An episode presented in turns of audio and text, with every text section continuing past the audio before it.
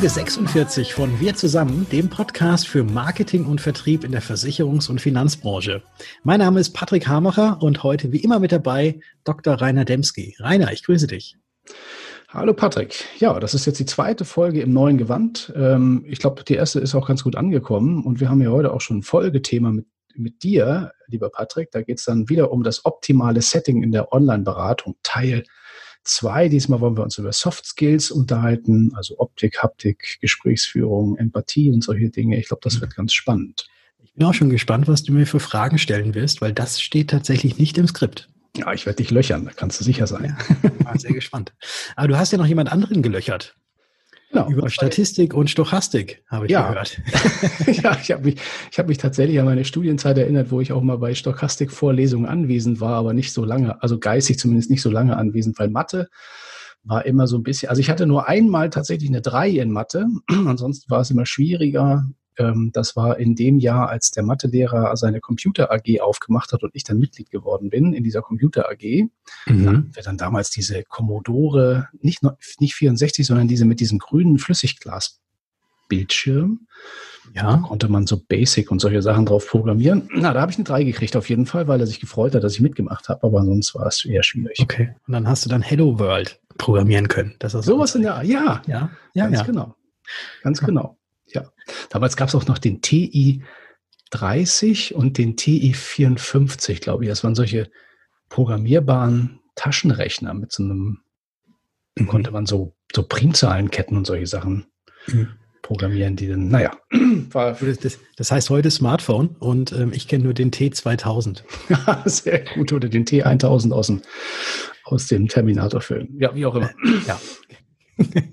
Bleiben wir mal beim Thema. Also wir, Genau, jetzt kommen wir zum Interview. Ähm, der Pascal Schiffels von Morgen Morgen, Geschäftsführer von Morgen Morgen, noch gar nicht so lange im Amt, seit Anfang des Jahres, soweit ich das jetzt mich erinnere.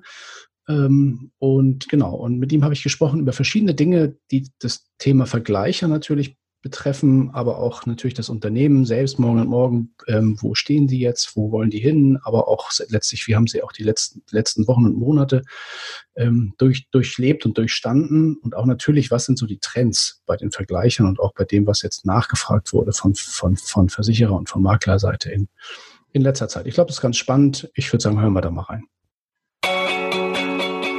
Interview. Ja, Pascal, vielen lieben Dank für das Interview und äh, dass wir heute hier sprechen können bei uns im Podcast. Äh, schön, dass du dabei bist. Ich habe im Vorgespräch schon kurz gefragt, du bist jetzt seit zehn Jahren immerhin schon bei Morgen und Morgen und seit 1. Januar in der Geschäftsführung. Vielleicht eine ganz kurze Vorstellung für unsere Zuhörer. Ja, äh, erstmal hallo und vielen Dank für die Einladung zum Gespräch. Äh, sehr gerne stelle ich mich noch mal kurz vor. Ähm, Pascal Schiffels, jetzt seit dem 1. Januar in der Geschäftsführung von Morgen und Morgen. Ähm, wie Rainer gesagt hat, bin ich seit zehn Jahren bei Morgen und Morgen habe hier angefangen als Versicherungsanalyst, äh, war dann im Produktmanagement tätig, der Lebensversicherung, äh, anschließend Bereichsleitung und jetzt seit äh, Jahresbeginn in der Geschäftsführung. Äh, heißt, ich kenne das Unternehmen eigentlich von der, von der Pike auf. Mhm. Ich habe eine aktuelle Headline mal rausgesucht aus der aktuellen Fachpresse. Und zwar hat der Chef eines großen Maklerpools vor gar nicht langer Zeit, vor einigen Tagen, den Satz geprägt, Corona ist ein Konjunkturprogramm für Pools.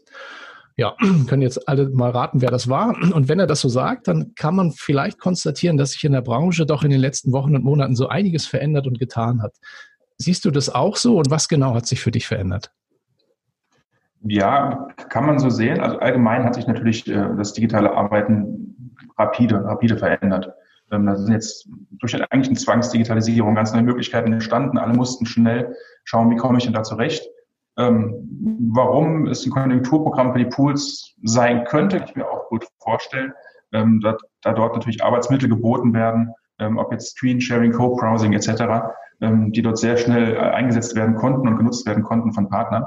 Aber auch ganz allgemein innerhalb der Branche, wenn man sich das so anschaut, glaube ich, dass so eine immer weitere Konzentration einfach stattfindet und es für den in Anführungsstrichen Einzelkämpfer ähm, wahrscheinlich immer schwieriger sein wird in Zukunft, auch was digitale Prozessstrecken angeht und äh, Vertriebsunterstützung. Hm, okay. Hast du denn bei euch ähm, Veränderungen ähm, festgestellt, also sowohl im Verhalten eurer Kunden und Partner als auch jetzt natürlich im Unternehmen sowieso, aber äh, hat sich am Markt auch für euch ein bisschen was verändert? Haben die Leute die Systeme und solche Dinge mehr genutzt jetzt auf digitaler Ebene? Wir haben bei uns tatsächlich gar keinen großen Unterschied festgestellt, wenn wir unsere Abrufzahlen angucken. Wir arbeiten mit einem Webservice, auf dem alle unsere Kunden drauf sind, unsere eigenen Programme. Mhm. Haben aber auch andere Kunden, die eigene Oberflächen haben, ähm, sind die Zahlen zu den Vorjahren auf, nahezu auf einem Niveau geblieben. Ähm, das heißt, Abrufzahlenberechnung, Analysen haben wir keinen Unterschied festgestellt. Bei uns innerhalb des Unternehmens haben wir tatsächlich auch keinen, äh, ja, keinen Abrieb festgestellt. Wir waren vorher schon gut aufgestellt, dass wir ähm, auch dann von heute auf morgen, wie wir es auch mussten, ähm, die komplette ähm, Kollegenschaft ins, ins Homeoffice geschickt haben. Mhm. Alle direkt in der Lage waren, dort zu arbeiten. Wir haben die Vorkehrungen getroffen und ähm, da ist es in der Tat unterschiedlich. Ähm, die Effektivität ist in vielen Bereichen gestiegen, ähm, vielleicht auch durch wegfallende Arbeitswege, ähm, dadurch mehr Zeit äh, für die Arbeit, äh, konzentrierteres Arbeiten durch weniger Ablenkung. Mhm. Ähm, Soziale bleibt natürlich ein bisschen auf der Strecke, das ist immer ein bisschen schade. Da halten wir die Kollegen auch an, ähm, auch gerne mal den Kollegen anzurufen und ein Schwätzchen zu halten, damit das Soziale nicht zu kurz kommt. Was natürlich etwas schwieriger ist, ist das ganze kreative Arbeiten. Ähm, mhm. kreative Lösungen zu finden, ähm, Antworten auf, auf Fragen zu finden. Das ist dann doch äh, in einem persönlichen Workshop mit analogen Mitteln vielleicht doch etwas einfacher, etwas, etwas besser ähm, zu vollziehen. Ähm, das war etwas schwieriger, aber auch das haben wir ganz gut hingekriegt. Mhm. Sind bei euch dann jetzt noch viele im Homeoffice? Wie habt ihr da jetzt, jetzt aufgeteilt? Wir haben derzeit noch Standardbetrieb tatsächlich Homeoffice. Wir haben es den Kollegen freigestellt, mittlerweile ins Büro zu kommen. Wir haben hier relativ kleine Büroräume. Das heißt, wir haben Zweier- bis Dreierbüros. Ähm, das ist immer etwas schwierig. Das heißt, einer pro Büro kann jeweils in die Firma ähm, nach vorheriger Absprache. Es wird aber noch nicht so angenommen, wie ich eigentlich ursprünglich gedacht hätte, mhm. Ähm, dass die meisten tatsächlich noch im Homeoffice arbeiten. Ja. ja. War das denn für, für, die, für die Mitarbeiter jetzt eine große Umstellung oder haben die das sozusagen äh, einfach sozusagen so gemacht? Ja, die Umstellung pauschal schwierig zu sagen. Ich, ich glaube, vom Gefühl und von den Gesprächen, die ich geführt habe, war es für die meisten keine besonders große Umstellung. Ähm, da wir hier vorher schon mit den notwendigen Tools ausgestattet waren und auch damit gearbeitet haben, ob das jetzt Teams ist oder ähnliches, mhm. ähm, hat bei uns die Kommunikation schon immer über diesen Kanälen sehr stark stattgefunden. Ja. Was natürlich komplett neu war, ähm, waren die Videocalls, die wir vorher so in dem, dem Maße nicht hatten. Und ich glaube auch nicht jeder war zu Hause äh, so eingerichtet, dass er von heute auf morgen einen dauerhaften Arbeitsplatz hatte. Ähm, aber auch da haben wir schnell Abhilfe geschaffen. Also es war möglich, in, in der Firma dann sich Monitore mitzunehmen, Bürostühle mitzunehmen etc. Das hat alles dann wunderbar funktioniert. Ja. Was ist so eure, eure digitale Systemumgebung? Womit arbeitet ihr? Mit welcher Cloud und mit welchen Tools, wenn man da mal so ein bisschen hinter den Vorhang schauen darf, möchte? Ja, also wir, wir, wir arbeiten mit einer, mit einer Private Cloud mhm. tatsächlich. Ähm, und die, die gewählten Tools ähm, neben dem normalen Outlook-E-Mail-Weg ist äh, das Wichtigste für uns ist eigentlich Microsoft Teams wo wir alle Projekte verwalten ähm, und eine ganz große Kommunikation stattfindet. Gerade für unseren Support war das jetzt unglaublich wichtig. Ansonsten arbeiten wir in der Entwicklung mit Azure DevOps. Da arbeiten wir mit einer agilen Vorgehensweise, mit einer ganz normalen Sprintplanung ähm, und das läuft dann alles darüber. Da werden die Projekte drüber gesteuert und die Aufgaben eingesteuert. Mhm. Okay.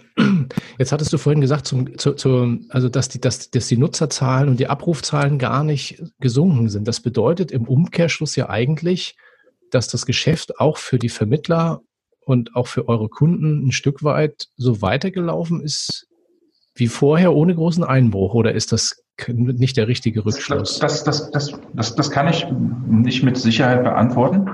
Würde mich auch tatsächlich etwas wundern, wenn es so wäre, aber ich, ich weiß es tatsächlich nicht. Ähm, ich, ich kann nur die, die, ja, die Zahlen mir anschauen und sehe dort keinen Unterschied. Da sind natürlich auch Endkundenplattformen mit dabei, auf denen gerechnet wird. Ähm, mhm. vielleicht hat dort in der Zeit mehr stattgefunden als, als woanders. Ich weiß es tatsächlich nicht so genau. Ähm, was sich aber festhalten lässt, dass wir auch bei unseren Kunden tatsächlich keine Zahlungsausfälle oder ähnliches hatten und okay. dort ähm, keine, keine Probleme hatten. Ja, ja, das ist schon mal, ähm, schon mal positiv. Ähm, gab es denn, sagen wir mal, thematische äh, Schwerpunkte oder kann man sagen, da gibt's, gab es irgendwelche Veränderungen, wo man sagen kann, jetzt hat in dieser Phase, was weiß ich, die, die Recherche zu bestimmten Produktwelten oder zu bestimmten Themen irgendwie zugenommen oder abgenommen? Kann man sowas feststellen oder habt ihr das noch nicht analysiert?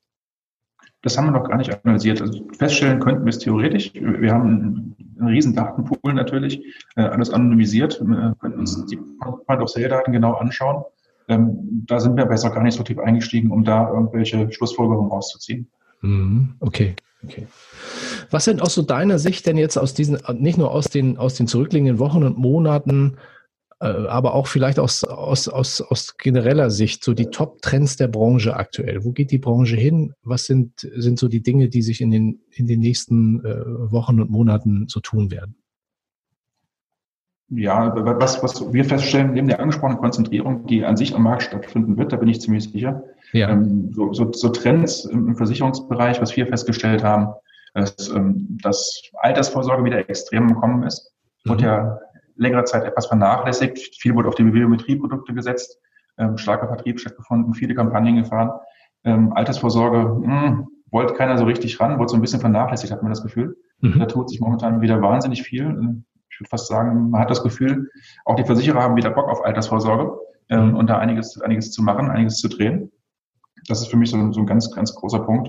Und natürlich, wenn wir dann über Biometrie wiederum sprechen, eher, das ist aber jetzt eigentlich auch schon fast der alte Hut, äh, die Alternativen zu BU, ja, dass es natürlich gerade stark in den Bereich Grundfähigkeiten geht, ähm, vielleicht auch Erwerbsunfähigkeit, die eigentlich viel zu kurz kommt, obwohl es echt eine gute Versicherung ist.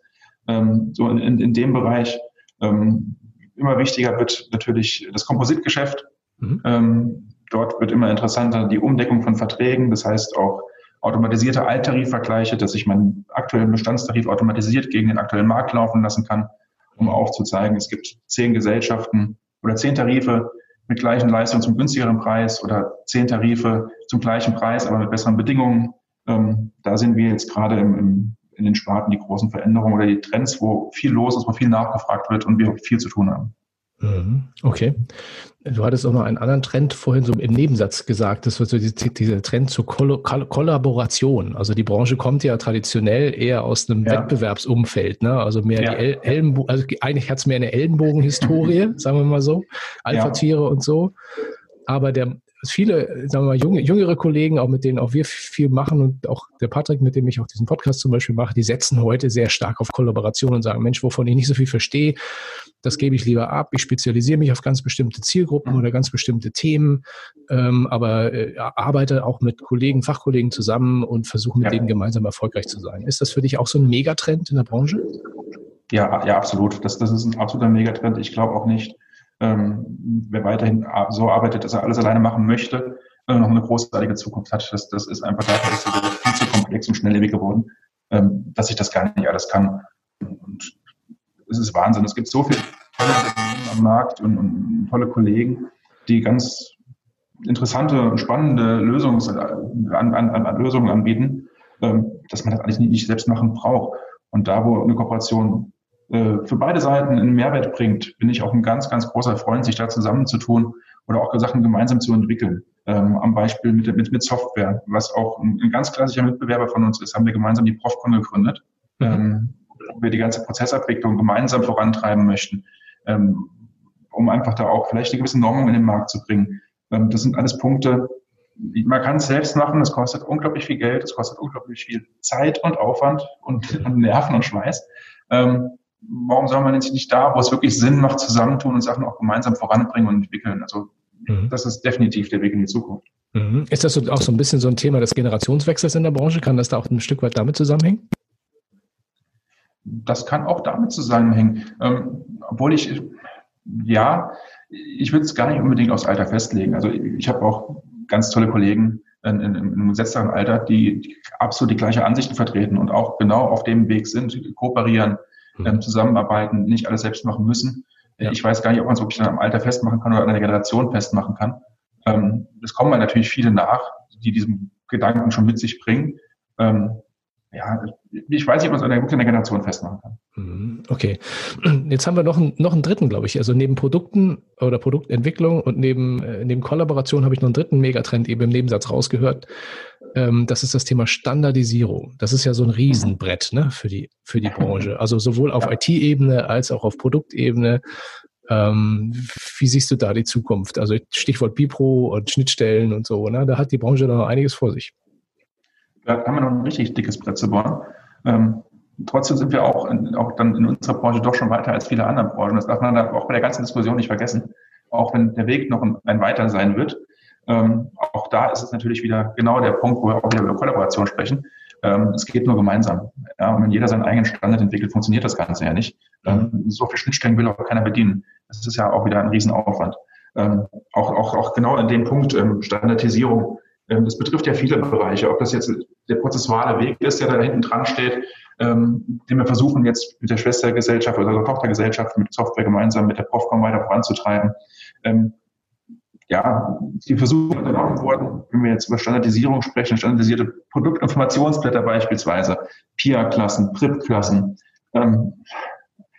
Der, der Ansatz ist für mich absolut nachvollziehbar, macht auch absolut Sinn und ist auch dringend notwendig. An der Umsetzung scheitert es, glaube ich, manchmal so ein bisschen. Das ist wirklich, ich weiß nicht, ob da alle mitgenommen werden auf dem Weg, dass es dann übergestülpt wird. Ja gut, es sind ja auch unglaublich viele Player. Ne? Also wenn man überlegt, ja. wie, wie, viele Versicherungsgesellschaften am Markt sind, wie viele, wie viele Pools, wie viele Vertriebe, wie viele Einzelmakler und so, also bei so vielen Leuten. Ja, und sehr, sehr, sehr, sehr viele Eigeninteressen natürlich, auch verständlich, ja. ist ja ganz klar. Ähm, aber wie gesagt, an, an gewissen Punkten ähm, steht dann vielleicht doch das Interesse aller manchmal über ein Einzelinteresse und man guckt, dass man das gemeinsam voranbringt. Das, das bringt uns alle nur nach vorne und hilft der Branche im, Gesamten einfach wesentlich weiter. Mhm, klar. Ja. Ja, werfen wir nochmal einen Blick in euer eigenes Unternehmen. Was sind dann eure Top-Baustellen so in den nächsten Wochen und Monaten? Unsere Top-Baustellen. Wir arbeiten momentan intensiv, jetzt sind wir wieder beim Thema Standardisierung. Ähm, äh, ja, wir, wir sind momentan der erste Vergleichsrechner am Markt, äh, der weggegangen ist von deterministischen Hochrechnungen und komplett auf stochastische Hochrechnungen setzt. Wir, wir haben hier die Besonderheit bei Morgen und Morgen, dass wir alle Tarife im Lebensversicherungsbereich komplett nachkalkulieren.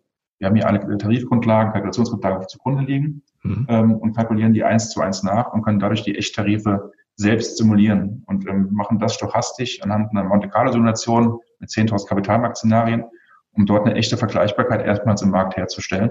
Und, und auch da geht es wieder Richtung Standardisierung. Das heißt, wir wollen Tarife vergleichbar machen. Und das ist beispielsweise mit einer deterministischen Hochrechnung nicht möglich. Ähm, Tarife, ein Indextarif mit einem vorgebundenen ohne Garantie zu vergleichen. Das, es geht nicht, wenn ich beide mit sechs Prozent hochrechne. Ähm, da versuchen wir auch gerade eine Standardisierung in den Markt zu bringen. Ähm, das, das läuft jetzt in den nächsten Wochen extremst an. Das wird jetzt in den, bei unseren Programmen auch in allen Sparten umgesetzt werden. Das ist ein großer Trend, den, den wir gerade ähm, verfolgen. Dann ist bei uns eine große Baustelle, was nicht Baustelle, aber eine Sache, an der wir momentan sehr stark arbeiten, um das ganze User-Interface zu verbessern, die ganze Haptik zu verbessern, ähm, das Gefühl zu verbessern, sind die Alttarife. Ähm, wird immer mehr nachgefragt. Ähm, wir haben eine riesengroße Alttarif-Datenbank, auch im KV-Bereich, äh, im BU-Bereich, im, im bereich die anders aufzubereiten, besser zur Verfügung zu stellen, einfacher ähm, konsumierbar zu machen. Das sind ganz, ganz große Punkte, äh, denen wir gerade, mit denen wir gerade beschäftigt sind. Ähm, und weiterhin natürlich, ähm, was, das geht oft unter, wenn man über Morgen Morgen spricht, ähm, vielleicht auch aufgrund ähm, der Präsenz unserer Ratings einfach. Äh, wir sind ja nicht nur ein Ratinghaus oder ein Analysehaus, wir sind ja auch ein IT-Dienstleister. Ja. Ähm, und auch da ist natürlich momentan wahnsinnig viel zu tun, ob das in der Prozessunterstützung bei Versicherern sind, äh, Prozesse zu digitalisieren, beziehungsweise eher, eigentlich ist es ja zu automatisieren, ist eigentlich eher das richtigere Wort. Ähm, da sind wir unglaublich viel unterwegs. Ähm, wir machen momentan wahnsinnig viel im Bereich Bank Assurance, ähm, wo wir unsere Daten zur Verfügung stellen mit befreundeten Unternehmen, wo wir kooperieren und dort ausliefern. Das sind so gerade unsere, unsere großen Baustellen, die wir haben, wenn wir so Baustellen bezeichnen wollen. Eigentlich sind es Projekte, die momentan gut vorwärts gehen und echt Spaß machen. Cool. Ja, das klingt nach einer ernsthaften To-Do-List, würde ich mal so sagen. Können wir uns nicht beschweren bei Arbeit, ja. Sehr gut. Ja, wunderbar. Ich sage mal ganz, ganz lieben Dank für die Einblicke in dein Unternehmen, aber auch in deine Einschätzung, was die Branche betrifft und auch die Entwicklung der nächsten und die Trends für die nächste Zeit. Lieben, vielen lieben Dank für das Interview. Vielleicht gerne mal wieder in, in der nächsten Zeit äh, mit einem ganz spezifischen Thema in diesem Kanal. Vielen lieben Dank und äh, alles Liebe. Ja, vielen Dank, hat mich gefreut. Bis dann. Tschüss. Ja, und auch von mir ein ganz herzliches Dankeschön an Morgen und Morgen, beziehungsweise an den Pascal. Und äh, es geht weiter mit dem Top-Thema. Jo, Patrick, jetzt bist du an der Reihe. Wir hatten ja beim letzten Mal haben wir uns ja unterhalten über das Thema Setting äh, Hardware-technisch. Ne? Also wie, wie baut man sich die ideale Hardware, die idealen Hardware-Komponenten zusammen, um in der Online-Beratung gut zu reüssieren. Da haben wir uns über Kameratechnik unterhalten, über Mikrofone und solche Geschichten. Also wer da noch nicht reingehört hat, gerne mal die letzte Folge noch mit abspielen. Da erzählst du einiges darüber, was du so an Erfahrungen gesammelt hast. Mhm. Und heute wollen wir uns mal unterhalten über so Soft Skills. Das wollten wir eigentlich auch schon in der letzten Folge unterbringen, aber wir haben uns so lange über Technik unterhalten. Das ist ja auch ein echt erschöpfendes Thema. da kann man lange drüber reden. Ich wieder zu lange geredet. Nee, aber gut, du, also ich glaube, es war echt äh, wertvoll. Hat, ich habe auch wieder einiges mitgenommen, auch für mich. Ähm, aber diesmal Soft Skills. Ähm, okay. Ja, jetzt ist die Frage, wenn du so eine Online-Beratung machst, äh, wenn du so, also wenn du so einen Termin hast, mhm. hast du, hast du so, so ein Optik-Setting? Ich meine, klar, dass du eine Kappe trägst, ist hinlänglich bekannt, aber hast du so ein Optik-Setting, wo du sagst, äh, ich setze mich besonders in Szene, damit ich gut wirke vor der Kamera in meinem Beratungsmeeting? Äh, also man sollte, glaube ich, schon immer darauf achten, dass äh, der Hintergrund natürlich schon irgendwie sauber ist. Also ich glaube jetzt äh, vor so einem ähm, klapprigen Bücher, Bücherregal, wo so eingestaubte Bücher und noch irgendwelche äh, Urkunden von äh, Anno dazumal oder sowas hängen und das Ganze unten im Kellergewölbe ist, macht, glaube ich, nicht unbedingt den professionellsten Eindruck. Und aus diesem Grund sollte man schon darauf achten, dass das, was die Videokamera äh, oder die Webcam denn einfängt, dass das auch vernünftig und dem Anlass entsprechend aussieht. Äh, von dem her ist da an und für sich viel mehr gar nicht dazu zu sagen. Also wie man jetzt den Hintergrund gestaltet, ist, glaube ich, jedem oder bleibt jedem selbst überlassen. Äh, bei mir sieht man, je nachdem, an welchem Platz ich gerade bin, äh, irgendwelche Bilder im Hintergrund oder ich habe ich hab auch tatsächlich äh, eine Pinnwand, wo so die verschiedensten Sachen dranhängen, was ich als Hintergrund habe, was jetzt aber nicht zu störend ist von dem Ganzen. Äh, und ich achte natürlich drauf, dass ich zum einen vernünftig ausgeleuchtet bin. Das hatten wir das letzte Mal auch schon. Äh, und ja, dass dass halt äh, ja die Kappe bei mir gerade sitzt und sauber ist und dass ich vorher nochmal durch mein Bad gekämmt habe, dass da jetzt vielleicht noch nicht irgendwie vom Mittagessen irgendwelche Krümel vom, vom Brot oder sowas drin hängen. Im Bad. genau. Ja. Ja, also das, ähm, ich glaube, das würde man von einem, von einem Präsenztermin ja ganz genauso machen. Ähm, der Kunde sieht doch, glaube ich, tatsächlich mehr, als man denkt. So, ne? Also man konzentriert sich ja, wenn man in so einem, in so einem Online-Meeting ist, mehr auf das Gesicht als auf den Rest, weil man den Rest ja schlichtweg gar nicht sieht. Ne? Also Körpersprache ist ein Stück weit reduziert, oder? Ja, also natürlich, ich bin ja auch jetzt nicht mehr nur mit dem Kopf, also ich bin nicht so nah an der Kamera, dass man nur meinen Kopf sieht, sondern meistens schon so mein Oberkörper, dass mhm. wenn ich dann so ausladende Gesten mache mit den Händen, dass man das auch schon mitkriegt.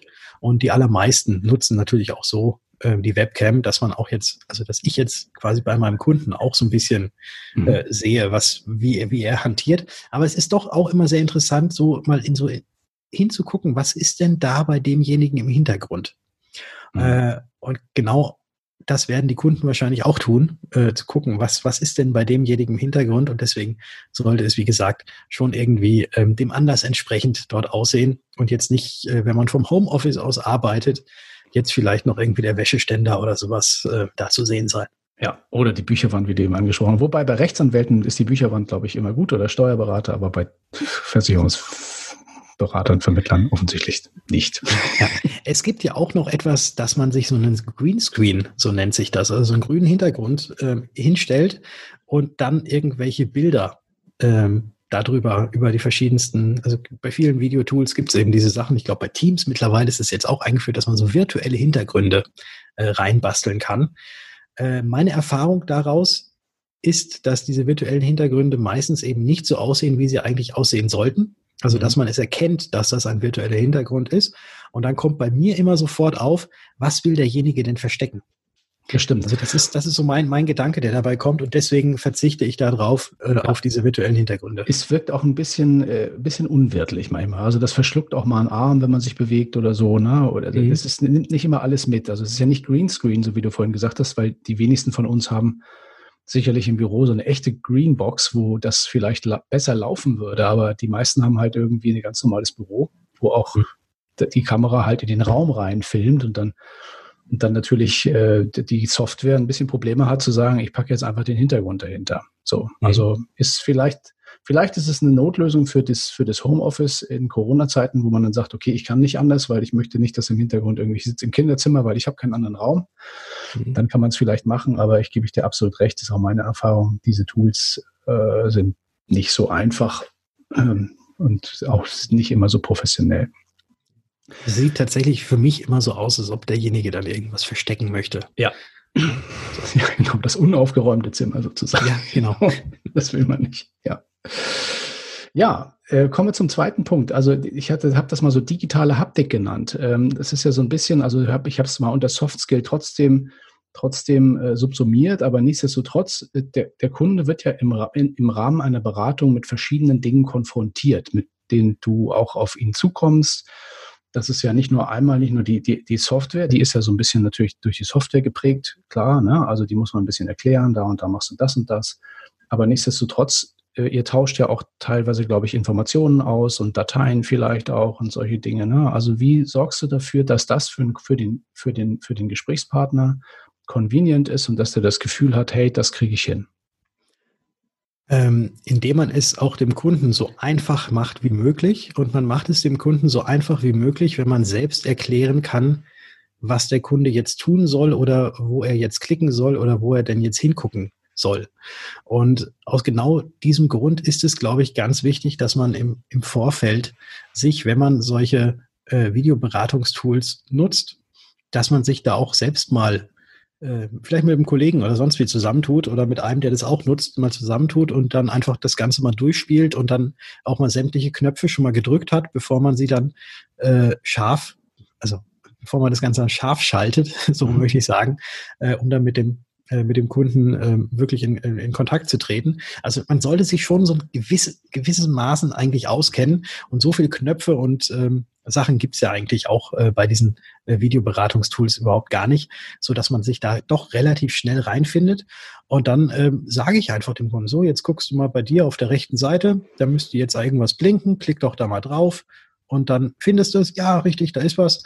Und dann, dann läuft die Sache. Also es ist wirklich kein Hexenwerk.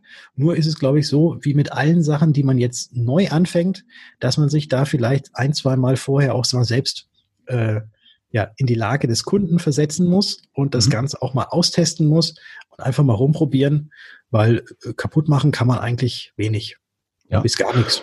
Genau, also das Wichtigste ist, glaube ich, auch die Kundenperspektive, ne? dass man einmal gesehen hat, äh, wie, wie wirkt das eigentlich auf jemanden, der das vielleicht, also der sieht, der Kunde sieht es ja vielfach zum ersten Mal. Ne? Also außer im Bestand, wo du es vielleicht schon öfter gemacht hast, wo mhm. er sich auskennt, aber der sieht es im Zweifel zum ersten Mal und du ja nicht. Und das ist ja so eine Sache, wo, also da, ja, also muss man schon, ist was anderes als im persönlichen Gespräch, weil man muss diese, also dieses Medium zwischen einem muss man natürlich auch begreifbar machen und auch für die Leute so bauen, dass die sagen, ich komme damit klar und fühle mich darin wohl.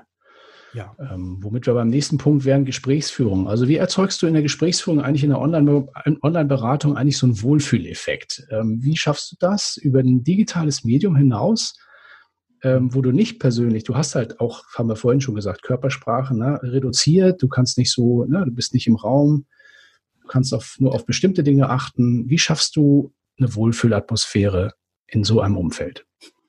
Das ist eine sehr, sehr gute Frage, die du mir stellst, über die ich mir tatsächlich bisher noch überhaupt gar keine Gedanken gemacht habe. Jetzt, wo du, wo du mich fragst, für das erste Mal, stimmt alles, was du sagst, aber ich habe mir darüber tatsächlich noch nie Gedanken gemacht. Äh, wenn ich einsteige und mein Kunde dann mir gegenüber sitzt virtuell, dann fange ich einfach ganz genauso an, wie wenn ich äh, mit ihm am Tisch sitze. Also ich, ich, ich stelle ihm Fragen. Ich frage jetzt nicht unbedingt, ob er gut hergefunden hat, weil er sitzt ja wahrscheinlich gerade zu Hause. Mhm. Aber äh, ja, man, man stellt sich dann zum Beispiel beim ersten Mal, äh, stellt man sich halt eben so ganz normal vor und dann kann man natürlich fragen, ja, sag mal, wie, wie bist du eigentlich auf mich aufmerksam geworden? Wir haben ja jetzt, du hast ja jetzt bei mir gerade diesen Termin eingebucht. Äh, wir kennen uns noch gar nicht. Erzähl doch mal, wer bist du eigentlich? Wie bist du auf mich aufmerksam geworden? Mhm. Und dann äh, kommt so dieses, dieses, dieser normale Smalltalk, diese normale Gesprächseinführung äh, wie sie eigentlich, glaube ich, auch bei einem ganz normalen äh, Gespräch, äh, Beratungsgespräch so am Anfang ist. Mhm. Äh, und dann, ja, dann geht es halt über dann zu dem ganz normalen äh, Beratungsgespräch, äh, wo man eben auch sich gegenseitig Fragen stellt. Also wahrscheinlich werde ich als als Vermittler natürlich mehr Fragen beim Kunden stellen als andersrum, aber dann auch da seine Fragen beantworten. Und da gibt es eigentlich keinen wirklichen großen Unterschied zu der Gesprächsführung, den man jetzt, ob man das Ganze jetzt online macht über Videokommunikation oder ob man das jetzt offline macht, wenn man an einem Tisch sitzt oder wenn man telefoniert. Ähm, also ich sehe da eigentlich überhaupt gar keinen, also eigentlich überhaupt keinen Unterschied. Mhm. Nun hast du eine spezifische Zielgruppe auch, auf die du dich fokussierst mit den digitalen Nomaden. Die sind natürlich die Haptik und diese ganze Geschichte und auch die Tools ein Stück weit gewöhnt. Da hast du ein bisschen weniger, ähm, würde ich sagen, so, so On Onboarding-Prozess, nennt man das so neudeutsch. Ähm, die, die kennen sich aus, ne? also denen musst du nicht erklären, wie das Tool funktioniert, mit dem sie sowieso sich vielleicht mit anderen Kollegen oder so unterhalten. Ähm, Gibt es da einen Unterschied zu Kunden, die das nicht so häufig machen? Also die jetzt sozusagen auch für die vielleicht auch so eine Online-Beratung auch eine neue Erfahrung ist oder, oder die einfach das nicht so regelmäßig tun? Ähm, du hast es ja schon angesprochen, dass ich ja hauptsächlich tatsächlich mit denjenigen zu tun habe, die sich damit ähm, auch schon anderweitig befasst haben oder für die das jetzt auch nicht das erste oder neu ist. Ähm, wobei auch, auch wenn das für jemanden neu ist, dann kann man ihm ja natürlich das erklären. Und man kann natürlich auch sagen, wenn man selbst gerade neu da drin ist, dass man jetzt diese digitale Beratung äh, macht, kann man das natürlich sagen, äh, vielleicht auch so ein bisschen scherzhaft oder auf, auf witzig verpacken. Ja, es ist ja für uns beide jetzt neu. Jetzt hoffen wir mal, dass ich nicht gleich aus Versehen auf Beenden klicke. Sollte ich auf Beenden klicken, äh, ich rufe sie dann sofort wieder an und dann kriegen wir das wieder neu hin. Also keine Scheu haben äh, und halt einfach das Ganze irgendwie auf, ähm, auf lustige äh, professionell lustige Art und Weise äh, irgendwie den, den Kunden auch mit einführen und eben halt äh, vielleicht auch so ein bisschen die Angst nehmen, äh, dass jetzt, ja, dass es eigentlich nichts, nichts Fremdes und nichts Schlimmes ist, dass man sich jetzt nur sieht und nicht anfassen kann. Äh, also von dem her, ja, einfach mal so ein bisschen das verkäuferische Geschick, den Smalltalk, äh, den man, glaube ich, den ja, ich glaube, jeder Vermittler kann, äh, einfach mal auch, auch in dem virtuellen tun.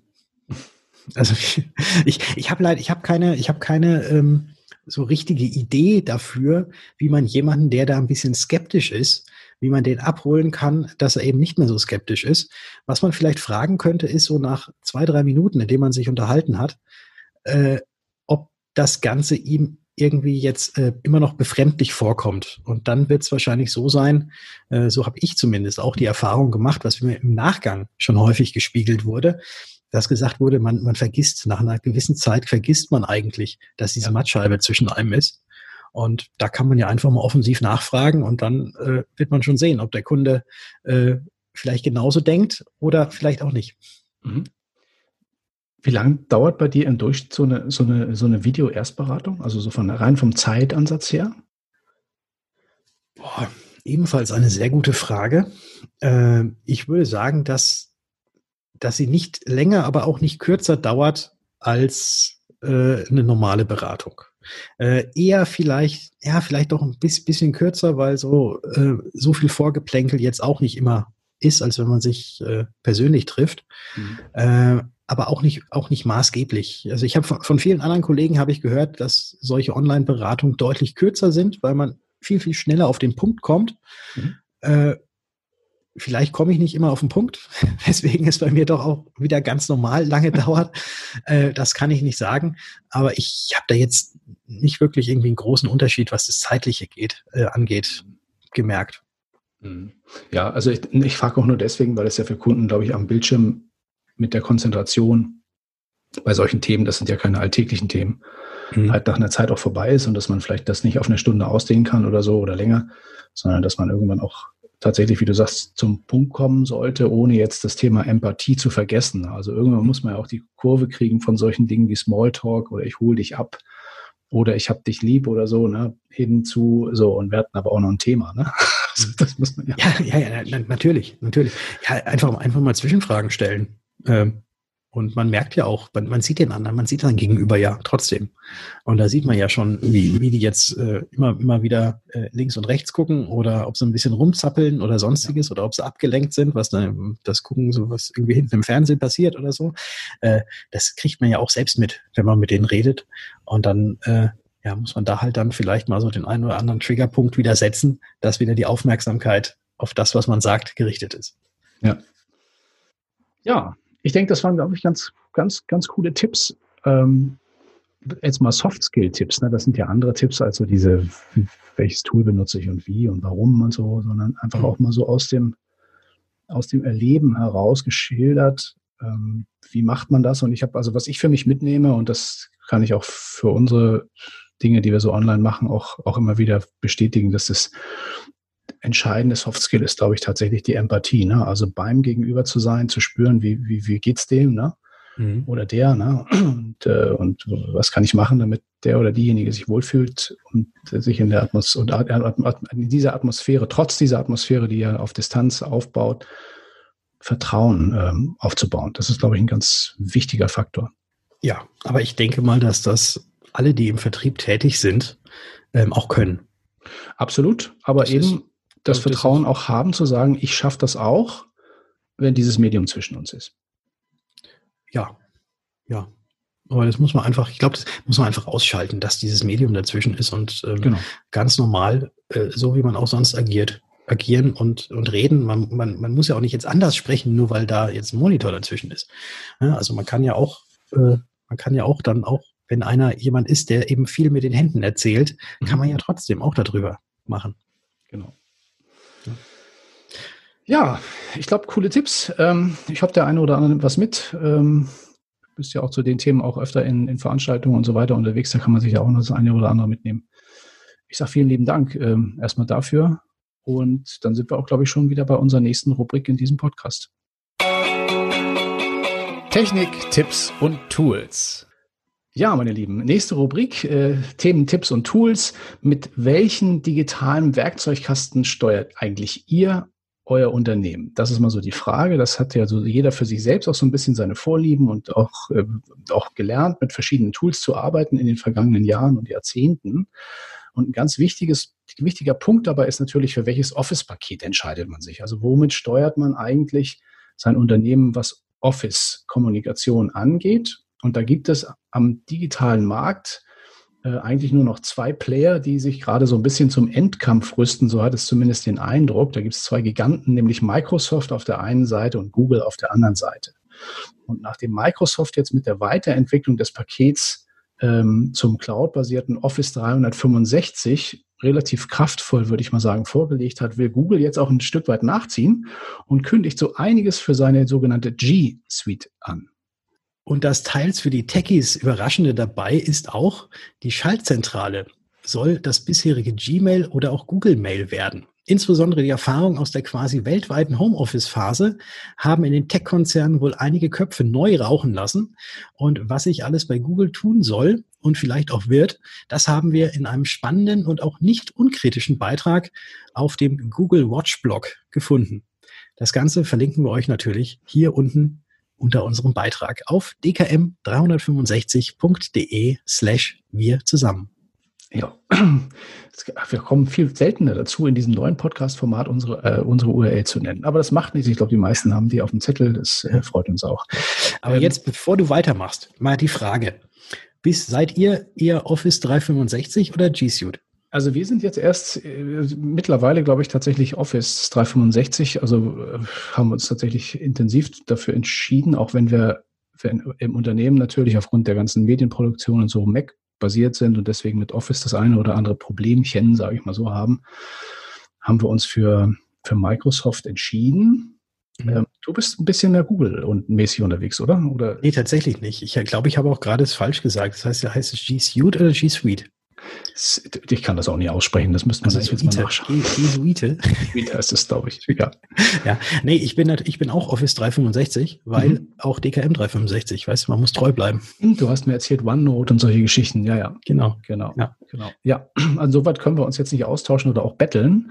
Aber nichtsdestotrotz, also es gibt natürlich welche, die darauf schwören, äh, das mit Google zu machen. Äh, es gab eine Zeit, da hatten wir im Unternehmen tatsächlich alles bei Google, auch Mail und so. Aber ähm, ja, da gab es diese ganzen Datenschutzthemen und solche Sachen. Und dann haben wir irgendwann gesagt, naja, ähm, machen wir anders. Und natürlich auch auf, aufgrund von, von klassischen Office-Tools und Word und dadurch, dass wir Content produzieren und so. Naja, also bei uns ist Office 365. Ja, aber nächstes Thema. Ähm, folgt auf die Generation Z oder Z nun die Generation KI oder Generation KI, also könnte man übersetzen die Generation künstliche Intelligenz. So jedenfalls lautet die etwas gruselig anmutende Bezeichnung einer möglicherweise heranbrechenden neuen menschlichen oder androiden Spezies, könnte man meinen. Ja, und äh, genau das war jetzt Thema einer aktuellen Studie, die bei der Bertelsmann Stiftung und dem Münchner Kreis durchgeführt wurde. Münchner Kreis. Das ist eine unabhängige Plattform für Gestalter und Entscheider in der digitalen Welt, also ein ganz spannendes Gremium. Und die wollten herausfinden, wie sich eigentlich so Lebens- und Arbeitswelten bis ins Jahr 2035 möglicherweise verändern können. Genau, und dabei wurden 500 Experten aus den Bereichen Technologieentwicklung, Digitalisierung und eben auch künstliche Intelligenztechnologie, also der KI-Technologie, befragt. Ja, und während basale KI uns schon heute im Alltag ja eigentlich schon zu Alltag geworden ist und auch mit den Geräten umgibt, sagen die Forscher voraus, dass künstliche Intelligenz mit eigener Interpretation ihrer Umwelt und sogar auch Emotionen schon ab dem Jahr 2030 bis 2035 zur Verfügung stehen könnten. Ja, und eine KI mit eigenem Selbstbewusstsein, wie vom Menschen also nicht mehr so wirklich zu unterscheiden ist, halten die meisten Befragten für unmöglich. Allerdings nur 53 Prozent der Befragten, 47 Prozent sehen das anders. Jo, und was das alles so mit uns machen könnte, das mag ich mir noch gar nicht so richtig ausmalen. Das steht auf jeden Fall in einem aktuellen Beitrag in der Zeitschrift, digitalen Zeitschrift Horizont. Spannendes Medium, kann man auch durchaus abonnieren. Und natürlich auch in der entsprechenden Studie, die wir uns auch, die wir euch auch in dem aktuellen Beitrag mit verlinkt haben.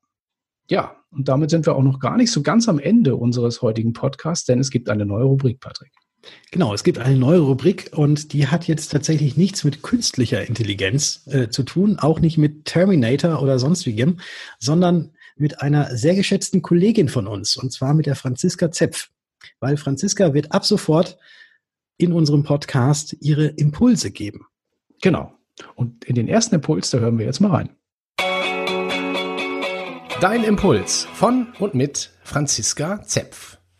Hallo ihr Lieben und herzlich willkommen auch von meiner Seite zu dieser neuen Podcast-Folge von Wir zusammen. Ja, ihr fragt euch jetzt sicher, was ich hier eigentlich mache und deshalb möchte ich es euch ganz kurz erklären. Wir haben uns zusammen, wie der Name schon sagt, überlegt, wie wir euch zukünftig einen noch größeren Mehrwert bieten können. Ja, und deshalb hat der Rainer mich mal gefragt, ob ich nicht Lust hätte, meine Impulse einfach mal zu teilen. Und aus diesem Grund gibt es zukünftig Franziskas Impulse. Ich möchte einen ganz kurzen und knackigen Impuls mit euch als allererstes teilen. Und zwar ist das, neue Ziele zu setzen. Die letzten Monate waren hart, aber sie sind vorbei. Der Lockdown ist Gott sei Dank vorüber vorerst und wir können wieder arbeiten. Und diese Situation sollten wir unbedingt nutzen. Startet nochmal neu durch, schnappt euch eure Mitarbeiter, macht eine Teamsitzung oder auch allein Hauptsache, ihr erkennt, dass erst das halbe Jahr vorbei ist. 2020 ist nicht abgeschrieben. Überlegt euch nochmal ganz realistisch, was kann dieses Jahr noch passieren? Was müsst ihr machen, damit 2020 doch noch zu einem grandiosen Jahr wird? Wie ihr Ziele setzt, könnt ihr gern auf meinem Kanal nachlesen oder ihr lasst mich einfach wissen, dass euch das Thema interessiert. Dann teile ich gern noch einen weiteren Impuls mit euch zu diesem Thema. Und jetzt habt noch einen schönen Tag. Ciao! Ja, ich freue mich schon auf den nächsten Impuls in der nächsten Ausgabe, liebe Franziska. Vielen lieben Dank. Und damit wären wir dann, glaube ich, mit unserem Programm für heute, für heute erstmal durch. Ja, ich glaube auch. Wir hatten, wir hatten ganz viel dabei. Wir hatten äh, Stochastik dabei, wir hatten äh, Terminator mit dabei, wir hatten die künstliche Intelligenz mit dabei. Genau. Äh, die G Suite, ja. Suite, Suite, Suite. Suite. genau.